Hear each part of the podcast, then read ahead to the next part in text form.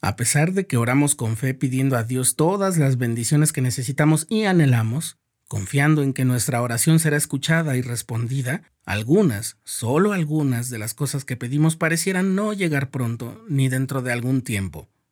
Tal vez no lleguen nunca, o al menos así parece. Estás escuchando el programa diario, presentado por el canal de los santos de la Iglesia de Jesucristo de los Santos de los Últimos Días.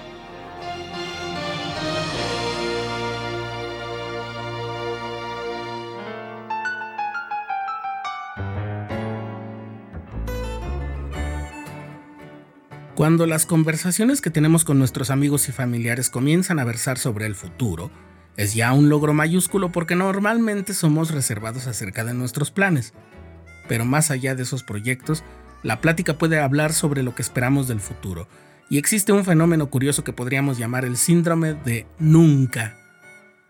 Ese es el nombre que le dio Eliza Broadbent, colaboradora de las revistas de la Iglesia, en un artículo publicado en línea y se refiere a que en su mente y las conversaciones con amigos comienzan a surgir frases sobre el futuro que comienzan con la palabra nunca. Nunca podré hacer un posgrado. Nunca voy a aprender ese idioma. Nunca encontraré a la persona indicada. Nunca formaré una familia. Y Liza notó que muchas de esas cosas a las que se refería eran anhelos que incluía en sus oraciones, pero de alguna manera había desarrollado el sentimiento o la convicción de que esos sueños no se harán realidad nunca. Y no era solo que la bendición se tardara en llegar, sino que se comenzaba a sentir que no iba a llegar. Así es, nunca. Cuando Eliza estaba en la universidad, notó que no era la única que se sentía así. Sus compañeros y amigos constantemente se expresaban de la misma manera. Esas frases iniciadas con nunca pueden bloquearnos en muchos sentidos. La propia Liza lo reconoce y lo vivió. Ella dice, la palabra nunca parecía colarse siempre que estaba más preocupada por el futuro. El efecto era devastador. El futuro comenzaba a verse gris y desalentador, pero más que eso, era un proceso muy desgastante, agotador. Estaba cansada de sentirme así, dice ella, Así que acudí al Padre Celestial y comencé a pedirle que me ayudara para que no me sintiera tan desesperada y llena de dudas. Un tiempo después, mientras leía las escrituras, Eliza notó algo en la oración del Señor que aparece en el capítulo 6 de Mateo, en el Nuevo Testamento. En su oración, el Salvador dice al Padre en los cielos, Danos hoy nuestro pan de cada día Nunca antes había pensado mucho en este versículo aparte de pensar en la frase como un vestigio de una época anterior, cuenta ella.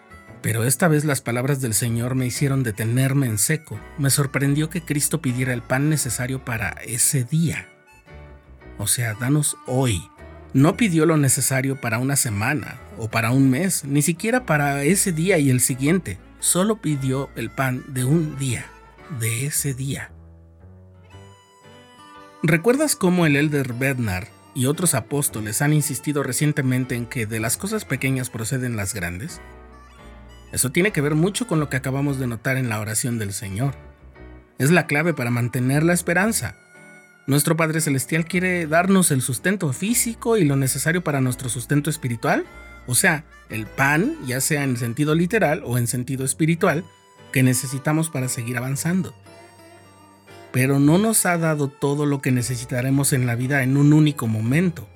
Más bien quiere que acudamos a Él todos los días, que vengamos a Cristo cada día. Y por eso la oración es cosa de todo momento, de todos los días. No habrá una oración única cuya respuesta o bendición resultante sea suficiente para cubrir una semana o un mes o un año de nuestras vidas. Hay que orar siempre para pedir la fuerza necesaria para superar los desafíos de ese día. Y eso nos ayuda a incrementar nuestra fe y a tener esperanza. En lugar de sufrir por nunca voy a encontrar a alguien adecuado con quien casarme, que es un miedo muy legítimo, puedes concentrarte en los desafíos específicos del día de hoy y en salir de ellos más semejante al Salvador. esa será una victoria pequeña, pero podrá ser diaria. Te dará más confianza. Por eso el elder Jeffrey R. Holland, del Quórum de los Doce Apóstoles, dijo, no permitan que el miedo los aparte de la fe, o sea, de tener esperanza. Siempre ha habido interrogantes acerca del futuro, pero está bien, ese es el plan. Todo estará bien, Dios sabe sus nombres y conoce sus necesidades. Hasta ahí el Elder Holland. La reflexión final de Eliza es la siguiente. Puede ser muy difícil cuando las oraciones sinceras no son respondidas, los deseos rectos no se cumplen y las bendiciones prometidas parecen no venir.